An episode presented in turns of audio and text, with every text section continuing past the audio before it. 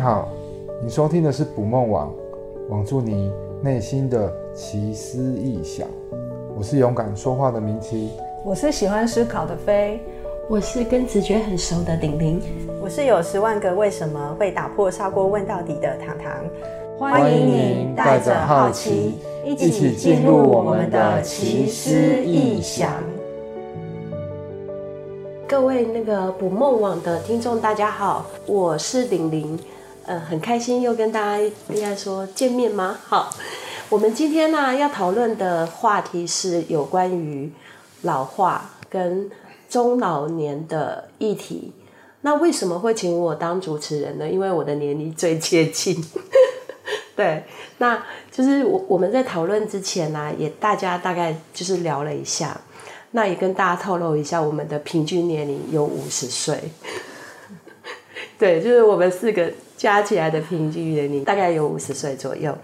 所以其实就是面对于中老的议题啊，其实是我们未来很接近，然后并且是很切身的一个课题。那所以我们今天就想跟大家讨论一下，就是年龄几岁，你对于中老的信念长什么样子？那你自己目前健康的状况怎么样？我们都会在这个节目里面提到。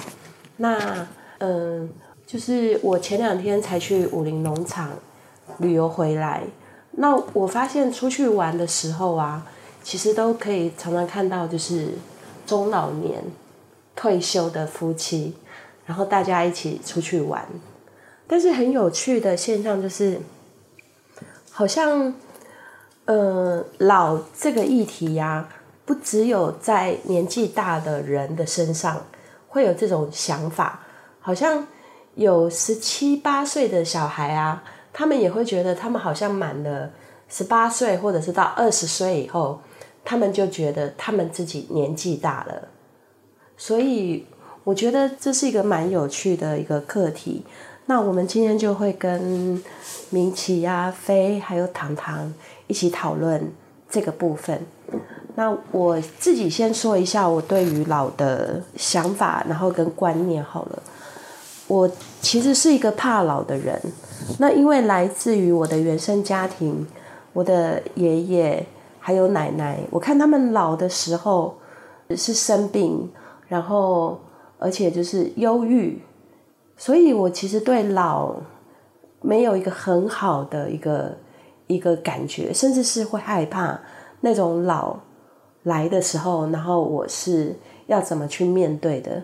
所以我在五十岁之前，曾经有过一个想法，就是差不多到五十岁的时候，就可以趁年轻，然后那个肉体的模样还不错的时候，就可以先离世，就是先走了。所以我在四十九岁的时候有严重的气喘。而且病了几年，后来好像我做了一个改变，不想那么早离开这个人世间的决定之后，然后身体慢慢的好起来。但是确实也有我的朋友，他们在不到五十岁的时候，接近五十岁的时候，然后就离世。所以我觉得跟大家谈这个部分，嗯，其实是有趣，然后并且是重要的。那等一下，我就来问一下，就是我的伙伴们，然后他们对于老的想法，还有自己目前正在这个年纪，他是怎么看待自己的年纪老化，或者是对于这部分的想法是什么？那我想就是先问一下明奇好了，明奇，你对于你自己的年纪的想法是什么？我觉得哈。我觉得我现在我的年纪差不多，应该也算是接近五十岁嘛。那照理来讲，应该是老了，对不对？照理一般正常世俗眼光，应该是老了。中老。就是就是中老年啦。对对对。但是我其实我觉得半百，嗯，我还有很多事情，需要做，然后还有很多责任要尽，所以我并不觉得。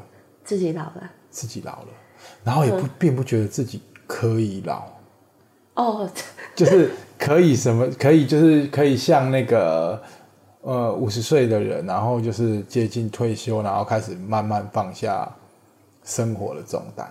嗯，责任。对对对对对。嗯哼。因为小孩啊很小啊。嗯哼。对啊，你还要照顾他，可能要到六十岁、七十岁，我才觉得我可以老吧。哦。才可以把这个责任卸下来。嗯哼。对。所以听起来好像有责任，也不是一件坏事的感觉。嗯。对啊，就会觉得自己不能老啊。嗯哼。就是还不能没有力气啊。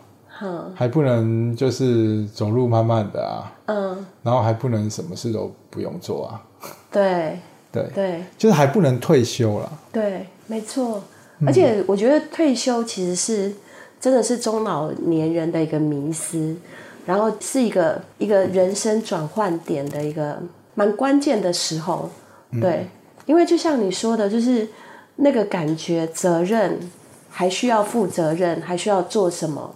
嗯，确实是会让人感觉就是必须不在那个年龄的呈现。啊，对啊，对。那很多人其实是退对退休后的自己，退休后的生活，其实是有一些迷惘的。嗯，对啊，所以我觉得这个部分也是很值得讨论的。就很多退休的人都会，要么生病，要么就 就走了。嗯，要么就走了。对，就好像没有找到人生下一个目标，嗯，然后或者是要做些什么，嗯，像我妈就常常说啊，就说因为我妈现在还没有退休嘛，嗯，然后就很多人问他说啊，你为什么不退休啊？他说好退休干嘛？退休要等着生病嘛。哦，然后我现在还能动，我就我就动，对啊，对，然后能动就比较能够维持健康，嗯哼。所以，虽然我妈，我妈现在在洗肾，嗯，她虽然有在洗肾，但其实她的所有的身体状况都比同年纪的人要好一点。哦，真的啊？对，就体力啊、活力啊，就其实还不太不太像一个洗肾的病人。嗯哼，嗯，所以他也是有一些生活重心。就是他还，他儿子也没有太厉害啊，也没有太成才，所以他也还不能退休啊。所以听起来真的有责任，其实是一件好事。对对对对对，挺好的。嗯，好，那我们再来听听看，那个糖糖还是菲菲先讲。我好了。好，嗯，好。刚刚那个接续明琪刚的话题啊，就是讲到那个责任，嗯、责任的部分可以让人的生命力就是持续的燃烧。我就想到那个许医师他，他他在有一篇那个。文里面谈到，就是他有个患者四十几岁，那因为精神状况不好来寻求来求医嘛，然后结果陪他来的是他爸爸，他本来以为他五六十岁，结果一看病历，那个爸爸已经九十五岁了。哦，真的哦。然后他他其实就跟这个儿子说：“你很幸福，就是你你爸爸为了照顾你，他不得不把自己的健康维持的这么好。”他说：“从那个从那个爸爸的背后看起来像五六十岁，就是身手矫健啊，走路的步伐都很稳，这样子。哦，对，就是他有一个人需要照顾。原来就是责任感竟然有这种好处，就对了。对，我我是希望我以后的健康不需要靠这个责任来维持啊。就是我我其实刚我我我有想到，就是说。”嗯、呃，我对于那个初老的部分啊，我我自己的体会是，就是其其实我对于那个老年老了这个想法，我没有我没有太多就是对应到自己身上。虽然我也快五十岁了，嗯，嗯，可是我我只是常感受到别人说我老了。是我去看医生的时候，因为我有我有时候会有一些绿病的状况，我去看医生，譬如说，呃，譬如我已经更年期啦，类似更年期，就是可能四十几岁，医生就说因为年纪到啦，嗯，那或者是说可能哎，膝、欸、可能骨关节不舒服去看医生，他说啊，因为年纪到啦，嗯，哦，然后或者是说看什么，那医生常常都跟你说哦，因为年纪的关系。嗯，那我那时候就常会翻白眼呢，就是翻第一次更年期听到有人跟你说，因为年纪到了，然后在第二次医生又跟你说年纪的关系，在第三次反正不同科啦哈，都是跟你说年纪的关系，我就会觉得真的很翻白眼，然后我也不想再听这个理由，嗯、因为我觉得医学就是他没有办法给我一个答案，然后也也没有办法跟你讲你为什么这个这个四十几岁会身上会有这些状况，但是他就是推给因为年纪的关系，嗯、或者因为你有骨松。因为年纪的关系，所以我才从医生的口中去间接去意识到说，哎，我是不是真的年纪到了？就是是不是真的年纪老了？那你有受他的影响吗？因为说实在，就是就是我先说一下，我们未来可能会举办粉丝见面会。所以大家如果就是好奇我们长什么模样，也许有一天我们会见面啊。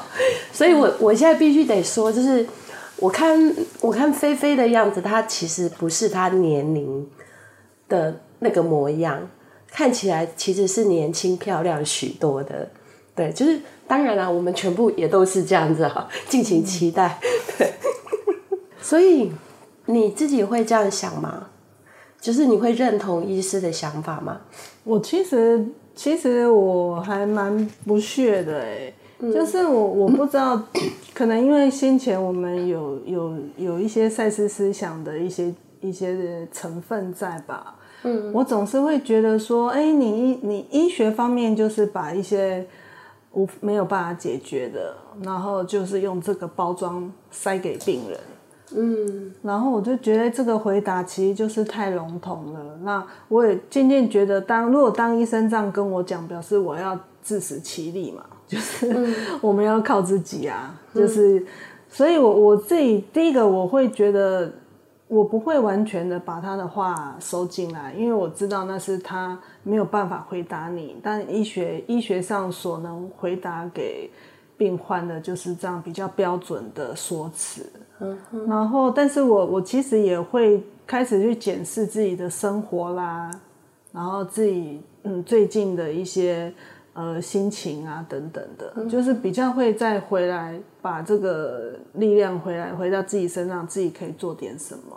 嗯、那但是如果说我自己想想，我会不会嗯、呃、感觉到自己有初老、有年老的状况？确实，如果从外观上。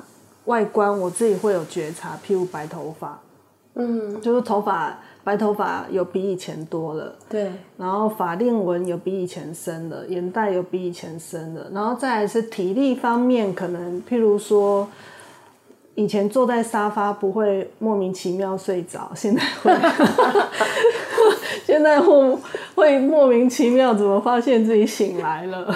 对，就是，然后就会开始意识是不是真的有一点年纪了。对，然后我昨天是因为在在半梦半醒间，从我儿从我儿子的眼光搜寻到我睡觉，就是在沙发上可能躺着滑呃坐着滑手机，然后我余光瞄到我的小孩在看我，然后我意识到我怎么嘴巴开开的，就是已经睡着了，嗯、坐在沙发睡着了这样子。就是自己其实从一些外观上，似乎好像觉得，哎，这副身躯其实是有老化的，老化的现象发生。可是我又感觉到我的那个心态啦，嗯、就是我的心态还有我的心智年龄，似乎似乎是比较年轻一点。嗯，嗯然后我好像不会那么的把自己对照到实际的身份证的年龄上。嗯嗯，这是我目前观察到我自己对于老化的一些外观，还有我就是跟社会应对我的经验这样子。嗯。好，那我等一下再问一下你们对老年的信念是什么？那就是也请糖糖就是说一下他自己对对于老化的想法，嗯嗯是什么？好对，为 什么你你看起来 笑得 笑得很开心，好，因为那个糖糖是我们这里年纪最小的，哦，就我就是还蛮好奇他是怎么想的。哦，好啊，好，我的话，我自己觉得就是因为我的工作环境是跟小朋友在一起，嗯嗯，所以其实我觉得对我来说有一个很呃一个好处吧，那个好处就是装可爱其实是很每天都要做的事情。可能别人看起来像装可爱，就对我们来讲是很自然而然，就每天都要跟小孩说一些童言童语的话，这样子。对，然后都是一些很那个年轻粉嫩的 脸孔在我面前，每天都是这样子的画面。对，所以对我来说。呃，我自己感觉，我觉得对年年龄对我来说，那个变化的感觉没有那么的大。嗯、而且我记得以前在在工作的时候，我同事就曾经，呃，就曾经听起来像在念啊，但我觉得好像里面还是有一点点羡慕的成分在。我自己感觉良好，他就说，嗯、他说，哦。有什么就可以穿这么可爱的衣服上班？对对对对，真的对，就是糖糖如果就是打扮一下，然后穿的比较可爱型的衣服，真的看起来就是像二三十岁的少的女生。对，好，谢谢你，记得粉丝见面，这样感觉好有压力，是不是要去做一下医美？然后，对对对，大家期待粉丝见面会。对对，然后呃，所以我觉得就是。就是这个工作环境会让我觉得，对于年龄的那个感受会比较没那么强烈。嗯、那当然还是会有感受啊，比如说有白头发啦，嗯、然后那个鱼尾纹出现啦，嗯、黑眼圈都出现的时候，的确法令纹，对对对，的确会觉得哎、嗯，真的是有年纪大的感觉。嗯、但我觉得还蛮好的，就是我因为我想一下，我接触赛事思想就在三十岁以前就接触了。Oh. 对，那我回想一下我的朋友们，大部分都会说三十岁好像是一个分水岭，嗯、就是过了三十岁就会开始觉得体力、体力啦，或者是那个青春啊，都不如以前这样。这么早？这么早吗？三十岁？对啊，他们就说开始会有感觉。对，可是老实说，我觉得我三十岁还还不太会有，不太有什么很大的的一个。可是也有可能是跟现在比啦，会觉得三十岁还好，可能。哦，对，我自己比较明显是四十岁，我自己也是觉得是四十岁。嗯嗯。可可是，在我人生历程里面，其实也是四十岁的时候最多事情。嗯。就是呃，就是在这个人生阶段的呃，算是工作比较多一点。嗯。对，所以那个时候真的会觉得好像有一个很很大的那个劳累感。嗯嗯。对。哦。但是三十岁对我来说，好像。还好，可是就是会有一种感觉，就觉得哦，别人都说这个年纪就是一个出去了以后，你很难很，就是你会看着那一群二十几岁的青春的人，嗯、年轻人，觉得哎，那就是青春，对，好像自己过了，嗯、就是自己已经过了那个阶段，变老的感觉，对对，好像踏入了另外一个阶段的那种感觉，嗯、对对。所以其实这样听起来，好像大概到了一个呃二十三十四十。就是到这个词一个一个一个整数的时候，嗯，好像都会有一个看涨的感觉。对，就身边的人会开始提醒你啊，嗯、就说啊，我们不年轻了。像我们喜欢跳舞嘛，好然后那个跳舞有时候跳很那个活动力很大，唱唱跳跳的，嗯，就是会蹲下来起立，蹲下来起那种唱唱跳跳很多的，嘿呃，蹦蹦跳跳不是唱唱，蹦蹦跳跳很多的，就会开始有点累。阿累会觉得正常，可是旁边就会。就会有人开始爱说啊，我们不年轻了，哦、年纪大了才会这么喘，对，哦、大概就是像这样子，对对对，哦、就是会不断的都被提醒这样子，嗯、对对对，没错，确实是这样。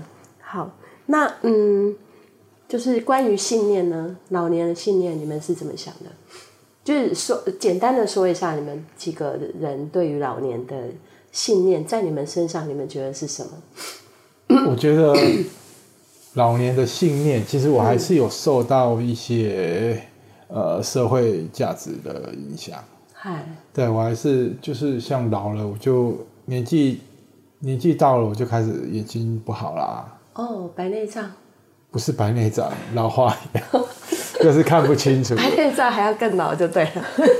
白内障，哎、欸，我不知道白内障是是要是要怎么样才会变成白内障，欸、但是所以不知道反而没有，对不对？我是知道那个年纪大就会，就是没有近视的年纪大就容易老化了。哦，对，呵呵，所以就是呃，在我身上比较明显的影响就是老化了。